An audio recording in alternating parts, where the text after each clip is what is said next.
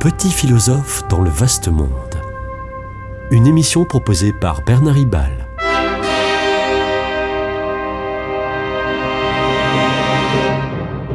Bernard Ribal, essayiste, agrégé et docteur en philosophie.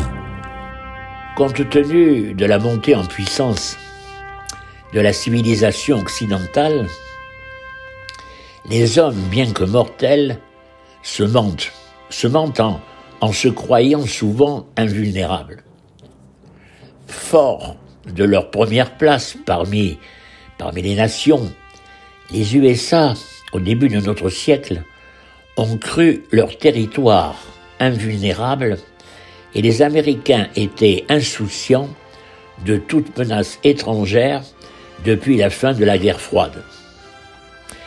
Et on le sait bien, hélas, le 11 septembre 2001, les tours jumelles de Manhattan se sont effondrées sous les coups terroristes d'avions piratés par les hommes de Ben Laden. Peur et stupeur en Amérique. Nouvelle erreur, nouvelle erreur quelque temps après, quelque temps après septembre 2001. Cet attentat géant et spectaculaire fut peu à peu considéré comme un accident en refusant de voir que la vulnérabilité est l'essence, est l'essence de la condition humaine dans notre monde. Un épisode, un autre épisode surprise, va, va reproduire ce récit par le surgissement mortifère de la pandémie de la Covid-19. Certes, dans tous les cas de malheur, il y a des causes ponctuelles, particulières. L'origine de l'infection de la Covid-19 est un accident. Mais la vulnérabilité, elle, est la réalité constante pour l'homme. D'être limité, d'être limité est susceptible d'être détruit. Le chrétien sait que l'homme est promis à la vie éternelle, mais qu'en même temps, il est fondamentalement vulnérable. Le monde a besoin de ce rappel de la vulnérabilité universelle de l'humanité. Vulnérabilité qui n'est pas que négative, et qui incline les hommes à la compassion mutuelle, solidaire, alors que la vague conviction de l'invulnérabilité, même illusoire, pousse les soi-disant invulnérables à dominer les plus vulnérables. C'est vrai, même dans des EHPAD, où pourtant, ici comme ailleurs, tout le monde est tôt ou tard en présence de sa vulnérabilité. Le génie de l'Évangile est de percevoir que la vulnérabilité n'est tellement pas accidentelle que cette vulnérabilité est aussi celle du Christ.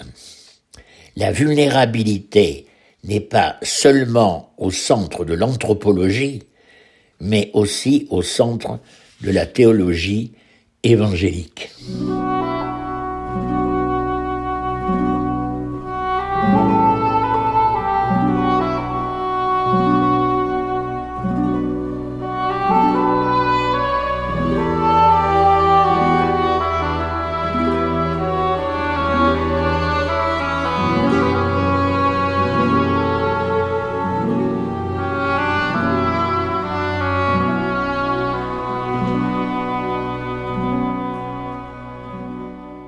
Le récit de la Passion est à cet égard édifiant. Plus étonnant encore est le livre d'Isaïe, prophétisant cette passion du Christ environ sept siècles avant Jésus-Christ. Les termes d'Isaïe sont précis et terrifiants. Il semble parler au présent de la passion du Christ. Je le cite. Des multitudes avaient été épouvantées à sa vue. Tout son aspect était défiguré. il n'avait plus d'apparence humaine. C'est dans le livre d'Isaïe, chapitre 52, verset 14. Et en Isaïe, chapitre 53, donc tout de suite après, verset 7, je cite à nouveau, affreusement traité, il s'humiliait, il n'avait pas, il n'ouvrait pas la bouche, comme un agneau conduit à la boucherie. Fin de citation. Pourquoi tant de violence et de cruauté contre cet homme dont nous savons qu'il sera le Christ? Le texte d'Isaïe répond, c'est à cause du péché des hommes, à la haine, à la haine de ces tortionnaires. Le Christ répond par l'amour. Il souffrira plutôt que de se venger. Tel sera le salut des hommes. Et, et le contexte du livre d'Isaïe parle aussi de joie dans le salut et, et l'espoir.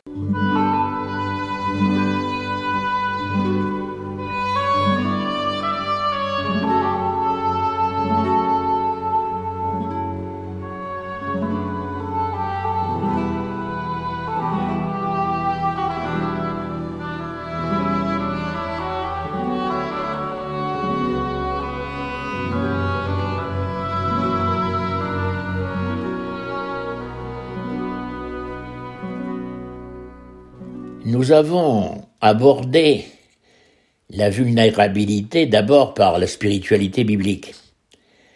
Mais la vulnérabilité est tout aussi bien au cœur du profane, en l'occurrence au centre du vivant.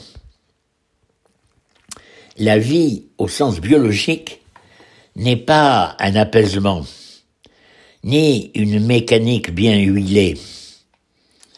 Euh, ce n'est pas un repos, la vie. Le vivant est toujours en tension. Tout, tout son organisme et tous ses organes sont en, rééquilibrage, en réadaptation systémique.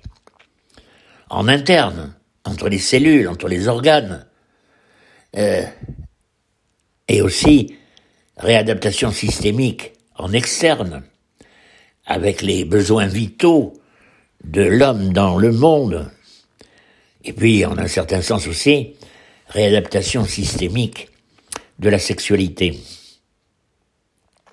Réaction, réadaptation systémique vitale. Si les cellules et organes ne sont pas en phase et en fonction mutuelle, chaque partie ne jouant plus son rôle dans le tout, alors, alors c'est la rupture, l'altération radicale, la mort. Mais, à l'inverse, si l'organisme vivant parvient à trouver l'apaisement, l'apaisement absolu ou presque, en annulant ses tensions, eh c'est aussi, c'est aussi la mort. Par exemple, par exemple, Freud définit le plaisir comme un apaisement. Mais l'apaisement absolu, le repos absolu, c'est le néant. Plus rien ne vit. C'est ainsi que le plaisir pour Freud se révèle être, certes, plaisir, mais il l'appelle nirvana. Nirvana qui en hindou signifie à la fois le plaisir et le néant. Donc, euh, la vie, la vie implique tension, manque, réadaptation des systèmes et du système. Euh, bref, la vie implique la vulnérabilité. D'ailleurs, à ma connaissance, le Nouveau Testament n'emploie jamais l'expression repos éternel. Vie éternelle, oui, beaucoup, souvent mais pas repos éternel. Il peut être question, certes, de se reposer après l'effort, par euh, analogie d'ailleurs explicite hein, dans, dans la Bible au repos de Dieu au septième jour de la création. L'être vivant se réalise entre deux morts. La mort par disruption, altération radicale, dysfonctionnement organique. Et, d'autre part, la mort par absence de tension, de déchirement, par apaisement radical, le nirvana de Freud, il ne se passe plus rien. La vie, la vie requiert la, la vulnérabilité. Et cette problématique du vivant, nécessairement vulnérable, eh bien, rejoint le problème du mal. L'homme n'est pas objet, objet définitivement achevé, dans un univers fini et passionné. L'univers est souvent hostile. Dieu a voulu l'homme sujet et non pas objet. Sujet responsable de son propre accomplissement individuel, responsable des autres et responsable de la nature. Mais par son égoïsme prédateur, l'humanité a consommé et consumé la nature déjà fragile, d'où le, le redressement voulu par Laudato Si en 2015. Cependant,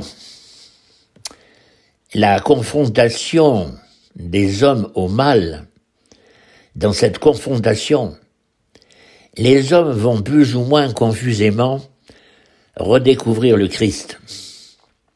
Par la souffrance, qui est communion avec la passion du Christ, on l'a déjà dit plus haut. Mais d'autres communions apportent aussi une renaissance, une autre renaissance spirituelle, celle de la solidarité retrouvée. Par, euh, pas du tout une solidarité contre, mais une solidarité pour, pour les autres, et sans calcul. Beaucoup, chrétiens ou non, ont pendant la Covid-19 risqué leur vie, non comme une malédiction, mais comme une sorte de bonheur spirituel, bien que tragique. À nouveau, la vulnérabilité est le centre de la condition humaine, à la fois maudite et bénite. C'était Petit philosophe dans le vaste monde, une émission de Bernard Ribal.